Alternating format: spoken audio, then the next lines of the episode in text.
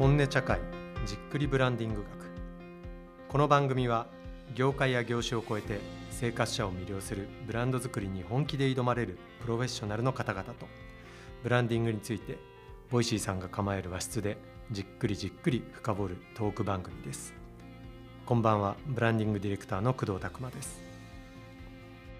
前回に引き続きニューピース代表の高木新平さんにお越しいただいてます。高木さんよろしくお願いします。お願いします。はいでもうさっきのあの私とは何かもなんか自分のあの人の人間の話ですけど結局それってブランドとかうん、うん、にも跳ね返ってくる話だなと思って。そうですね。なんかこのコンセプトで CM 作ってうん。この一貫性を崩さずにやってくださいみたいなのがなんかずっと代理店的はいはい。なんかことづくりだったりうん。ブランド作りだったりするじゃないですか、うん、けど言うてだってお客さんによって使われ方違うしそうですね。あり方違うしさっきのその同世代っていうかそのコミュニティによってその道具の使い方も全然違うだろうしとかなんかいろんな顔があるっていう意味でも今の私とは何かもなんかもろブランディングにもなんか影響を与えてきそうな本だなっていう。うんうん、今の本当に若い人たちのうんあの行動理解というか多分表面で見たら鍵垢作るとか、うんうんうん。複数のところで出入りしてるとかなんですけど根本的なアイデンティティの捉え方みたいなうんうん。ところはめちゃめちゃ読むべきだと思うしまあ希望の国のエクサスとも通じるものありますけど、あありますねありますね、うん。だから全然違う本かと思いきやお話聞くとなんかつながってるところが見えてるなと思って、そんな流れでですね3冊目。はい。えっと、エンタメの夜明け、ディズニーランドが日本に来たという。来ました名作。これはもう名作中の名作で、まあ、希望の国のエクサスはある意味日本社会への盗撮を磨いて、まあ、私は何かは現代人また日本人への理解っていう意味で言うと、まあ、このエンタメの夜明けは、まあ、仕事の仕方、うん。あり方みたいなことをの、まあ、教科書はいはい。みたいなことです。これではいつこれは読んでんすか？いつだっけな？でも代理店入る前ぐらいだと思います、ああそうなんだ。へ入でだと思います。入る入るかあ入る前か入った直後ぐらいに読んだ気がします。で、まあ、これはまあ広告とかの近い業界にいらっしゃる方は多分読んだことある人多いと思うんですけど、まあ、読んだことない人がいたらもう100%読んだ方がいい。もう100%読むべき。です100%読むべき本で、まあ本当にさっきまでのなんかどちらか社会をの見方を養うというよりは結構うん。ノンフィクション小説ではありますけど、まあ、極めて実践的な内容かなとは思います。で、まあ、いわゆるこれはあのす高度経済成長期の電通マンの話なんですよね。うん。であのここに出てくる、まあ、いろんな登場人物がいるんですけどいわゆる今あの関西万博やろうとしてますけど、まあ、昔あの6,000万人が来たって言われる、その大阪万博。でその中でむちゃむちゃ人気のパビリオンをプロデュースした人たちが、まあ、6 6,000万人来たその人気人気のことやってすごいねと言われながらいやすごくないと。うん。日本の神社は年間お金をかけずに6,000万人集めてるっていうことを言って、俺はそういうことやりたいんだっていうのを言ってそれでディズニーランドをアメリカから持ってきて、まあ、日本のディズニーって、まあ、ディズニージャパンもありますけどディズニーランドっていうのはオリエンタルランドっていう、まあ、世界で唯一ディズニーのフランあのブランチではない別会社ができてるんですけど、まあ、それをいかにして持ってくるかっていうまあ、持ってくるのもすごいしもその土地をやるために舞浜の人たちと飲んでうん。倒していくっていうのとか 含めてもうねこの電通マンっていう、まあ、広告マンプロデューサーっていう仕事とは何かみたいなことを、でそれで実際最終的に、まあ、皆さんご存知の通りディズニーランドは、まあ、年間6,000万年近くがお金を払って喜んできてくれる場所になってるんで、作ってるんですよね。このスケール感が半端ないなっていうのが、まあ、僕のもうこれはあのなんかあのこれ読むとモチベーションがもう一回上がるな上がるんだ。そういう感じです。へえ。いや本当にもうだからここはそうですね。僕ももともと電通だったんであの、なんていうかだからこ結構その単純になんかこの本ってそのそれこそ書評とか、うん。その代理店とかで読むべきみたいな時ってうん。最強のプレゼン術みたいな話として出てきて、まあその側面もあるんですよ。確かにその プレゼンテーションとしてそのディズニーの本国の人をもてなす時になんか時間を感じさせないために超高級ステーキ丼を頼んでそれであの時間を感じさせずに舞浜に連れてったことでまるで東京のど真ん中のような感じで あの舞浜を見せるみたいなこととか。あのあのね意思決定者のあの奥さんがアメリカで悩んあの買い物で悩んだものを全部メモしてそれをあの用意しておいてプレゼントしておくとか。後ろにお前新人呼んできてお前はあの奥様の後ろにつけと。そうそう。全部悩んだ方を全部タグ見とけと。い悩んで買わなかったものを全部買って全部揃えとくみたいな。やすごい本当にもうこれぞっていう感じの、だけどそうそういう話もありつつけどなんか改めて今回その新平さんこれだって言って僕読み返してびっくり、びっくりしたっていうか当時あんまり思ってなかったんですけど、はい。これ今の例えば電通でいうと CDC とかって言われたりする、あはいはいの要はクリエイティブのトップ層の人たちが作ってるようなチームの発端の人がこの人なんですよね。へえプランニングセンンターっていうのはここでできたって書いてるんですよ。あー確かにだから最初ねそうそうなんですよ。うんうんだからその元々の企画局今ってなんかクリエイターとかって営業とは違うとかはいなんかそういう見方を特に代理店とかはするじゃないですか。そうですねなんだけどじゃなくて超もてなし力ある半端じゃない人がもうクリエイターのトップだったっていう。いやそうっすよね。いやいや僕もそれはすごい思っててなんかやっぱりいいクリエイティブディレクターっていい営業だし、うん。なんかなんかそこってすごい解けると思うんですよ、はいはい。なんか逆っぽい。つまりなんかサッカーで言うとほいいフォワードってキーパーうまいじゃないですか。瞬発力がある。はいはいはいだからあの PK だったらいきなりフォワードがあれるみたいなむ近くてなんか、結構筋肉似てるんじゃないかなと思ってて、でだから僕は本当なんか、まあ、佐藤柏さんが最強の営業みたいなもんで、本当そうですね。なんかそれはすごい思いますけどね。でまさにそれを実践してて、うん。もう全部やってるじゃないですか。いや本当にね。おかしいですよね。すごい。だこれはすごいなって。だから僕はなんか別にまあどんな言葉でもいいんですけど職名職種名自体は、うん。まあまあプロまあ、いわゆるプロデューサープランナーみたいなことで言うともうこういう仕事が憧れますね。うんこれ読んで代理店入って、ではい。代理店辞めてニューピース作られてるわけじゃないですか。はい。はこの影響っていうかここういう立ち振る舞いやっぱしなきゃな例えば社員社員のみんなにも読ませたいとか思うんですか？あーでもこれはす今最近は読ませてなかったですけど最初の数年間とかはもう課題図書として出してました。へ読めみたいな。え それはどどこを受け取ってほしいんですか？うーんいややっぱりなんか職業の枠を決めたくな決めあちゃうとよくないなと思ってて、はいはいはい。なんかできオペレーションが出来上がってる、まあ、ある意味大手広告代理店とかある意味そうだと思うんですけど、うんうんうん。まあ、別にそれでいいけど、うん。まあ、僕らみたいなちっちゃい会社って、まあ、一定俗人的になる部分もどうしてもあるし、うんうんうんまあ、新しい仕事とかって常にそんなの決まってないと思うんですよ。うんうんだからそのいやクライアントがいやこれはマーケティングでこれはブランディングで、うんうん。これはこういう役割でって決められてたらいいですけど、うんうん。大体面白い仕事ほど余計はっきりしなくて、別に切れないじゃないですか。うん。ブリーフィングが。ってなった時にいやここまでやるんだみたいはいなものはなんかあのこのエンタメの役から読み解けるものがあるなと思いますね。いなんかあのそれこそ、まあ、コロナになって、うん。みんなリモートになってなんかより一層こういうもてなすとか、うん。そういうのってこうなくなってるじゃないですか。そうですね。でなんか改めて読み返してみたらなんかみんなめちゃくちゃ楽しそうですよねこの人たち、うんうんうんそれがすごいなと思って。いやーそう。そうなんですよね。なんかこうそれぞれ、まあ、それこそこの本の読み方っていろいろできると思うんですけど一個は単純にそのディズニーランド、まあ、要はディズニーすげえぞって話もうん。たくさん入ってて、その小谷さんっていう人が、うん。まあ、一番すごいプロデューサーが。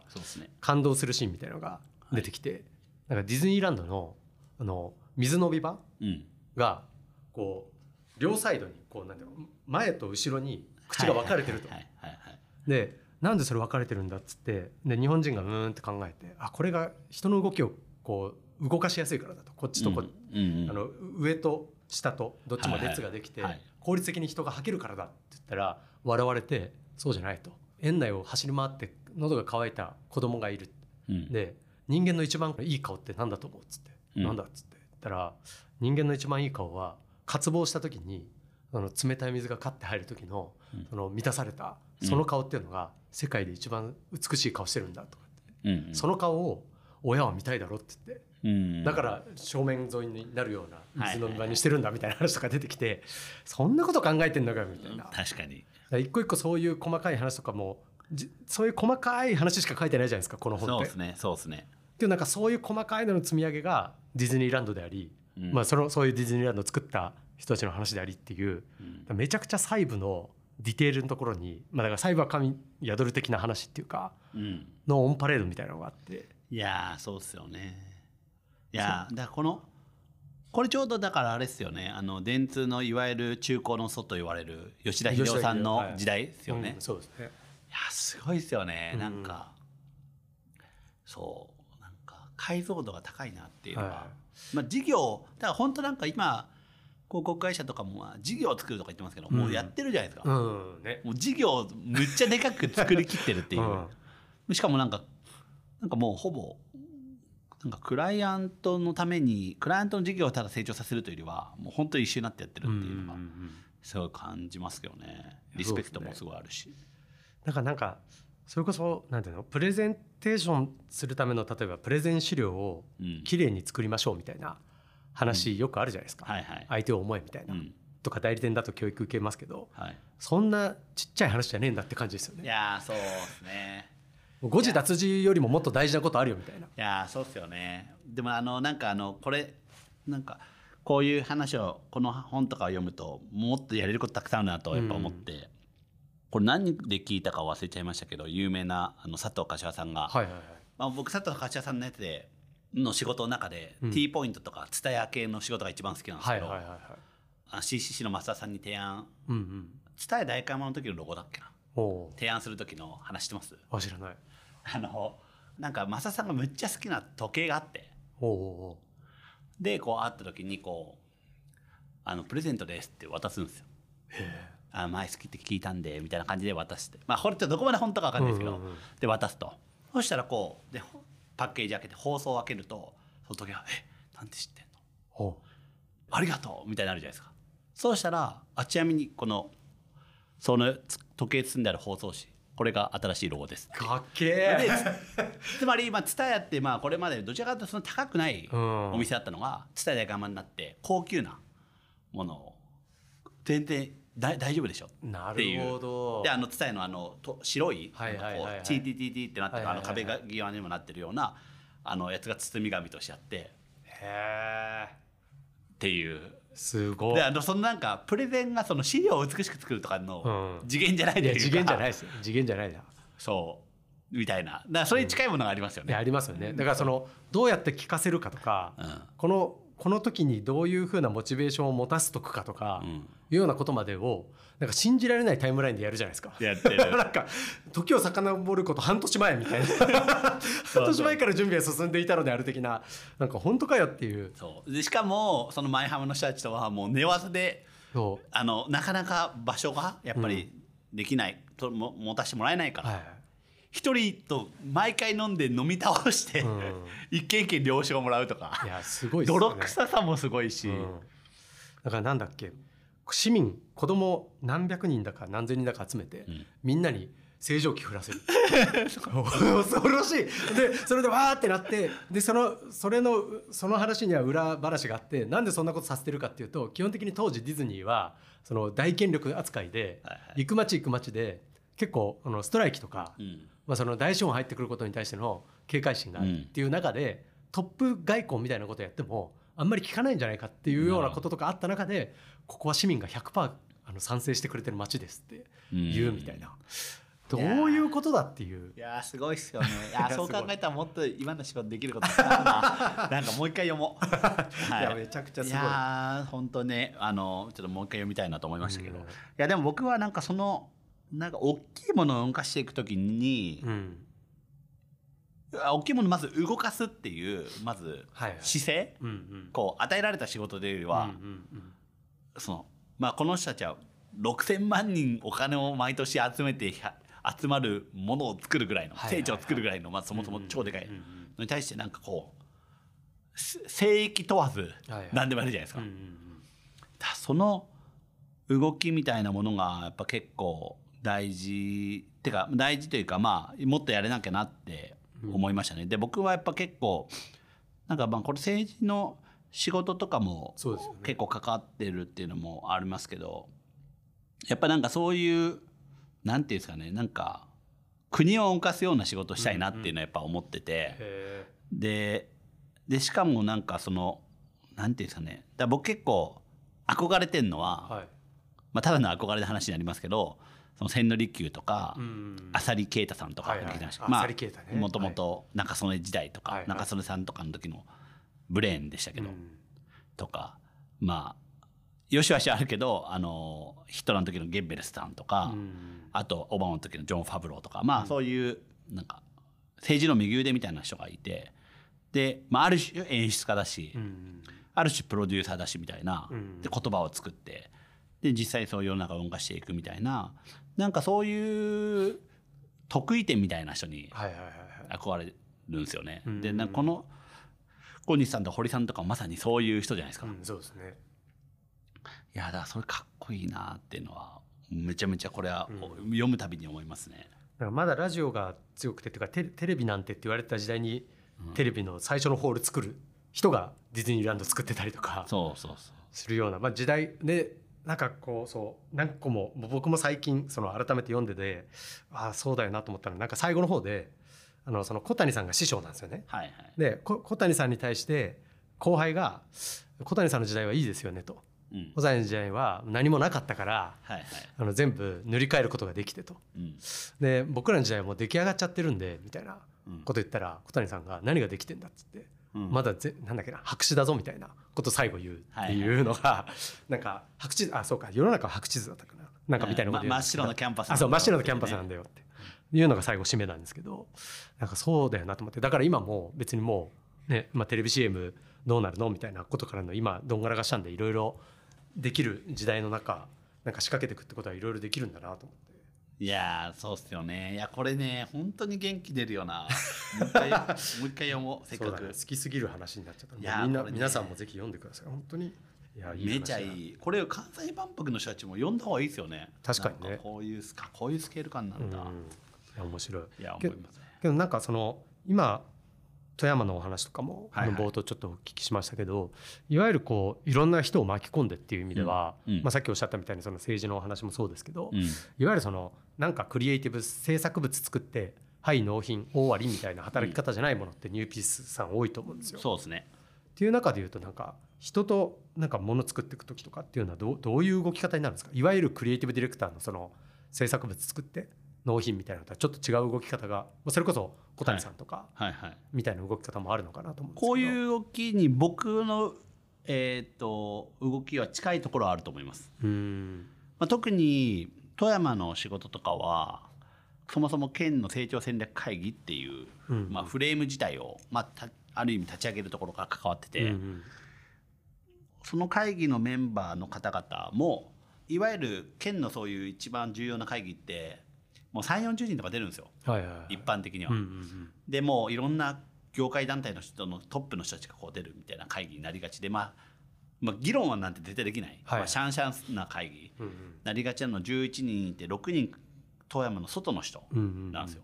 富山出身だけど今外にいるようなひふみの藤野さんとか、うんうんうんあの新日本のあたかさんとかっていうような人たちをこうよお呼びしてやってるんですけど、なんかそういう座組を作るとかは大好きだし、やっぱたその体制作りに行ったり合意形成を考えていくとかはめちゃめちゃ大事でなんかあの僕博報堂の最初ないあの新卒時代に営業の方のお話聞いた時に営業の仕事っていうのはビジネビジネスのそのコンディションを作る仕事だっつってたんですよ。へで分かりやすいなと思ったんですよ。えいいっすね。コンディションが悪いと提案も何も通らない。うんなるでも本当にそう思ってほどなるほど別にだからな苗木みたいなクリエイティブな会社はうん。もうそこへの理解もあるし、うんうん設定もあるし予算もあるかもしれないけど例えばこう富山とかまあ新しい変えようとしてる時とかってそんなの分かんないわけじゃない、うんだからやっぱコンディション作んないと外の人も関わってくれないし、取り扱いもできない、うんうんだから僕はそのコンディション作りからやるのは全然嫌じゃないし、うんうんうんあのそれをやってると思ってます。でそれやった上ででしかもなんか自分だけでやりたいって気持ちもなくて、うんうん。例えば今富山のブランディングは寿司といえば富山で、はいはい。10年間それをや言い続けて、うんやり続けて9割を認知にするってやってる、うんやろうとしてるんですけど、まあ、それとかも結構そのいろんな人巻き込んで、うんうん。その食界隈の人たりとかシェフとかまあ寿司の学校とかも作りたいなと思ってるんですけど、まあ、そういう人たち今どんどん巻き込んでいってなんかやっぱビジョンの実現が大事なんで、別になんか自分がその中で何かのロールを持ちたいとかなくてとにかくそのそれに基づいていろんな人巻き込んでいって合意形成作るみたいなことがやっぱ一番大事かなって思ってますけどね、えー面白い。そのコンディション整えるって、まあ、そのなるほどねって思う一方でめちゃくちゃ難しいじゃないですか。難しい。それってな何してんですか？新平さんは。僕の具体的な役割は、うん。一番はステートメント書くことだと思うんですよああそのビジョンをちゃんと言葉に落とす。総論合意を作るっていう。ああなるほどなるほど。いわゆる国連とかでもいろんな立場の方がいるんではいはいはい。合意ってできないじゃないですか、うん。簡単に各論は、うんうんうんでも総論合意をステートメントで取るってよく言われるんですけど、うん。まあそれに近いと思ってて。ああなるほど。いろんな立場の人がいるけどここは目指してるよねみたいはいはいはいはない。ことを作る、ああここでこれこれはとりあえずなんかいろいろあるだろうけど、目指すよね。ここだけはみんな握ろうよと。そうそう。例えばあまあそれは富山の県のビジョンでいうと今幸せ人口1000万っていうので、ウェルビーイングを、まあ、国よりも早く掲げたんですね、日本の自治体の中で一番早く掲げたんです。よ、トップ。うんででそれを先行指標を作ってこの前もそのデータ指標とその取り組みが総務大臣賞を選選ばれたんですけどこの前ちょうどはいはいはい富山の取り組みが。ででそれで関係人口1000万にしようっていう人口100万なんですけど毎年1人1万ずつはい減ってるんで、はいはいっていうのが県の KPI にしようっていうのをバンって掲げたんですよ。はいはいはい。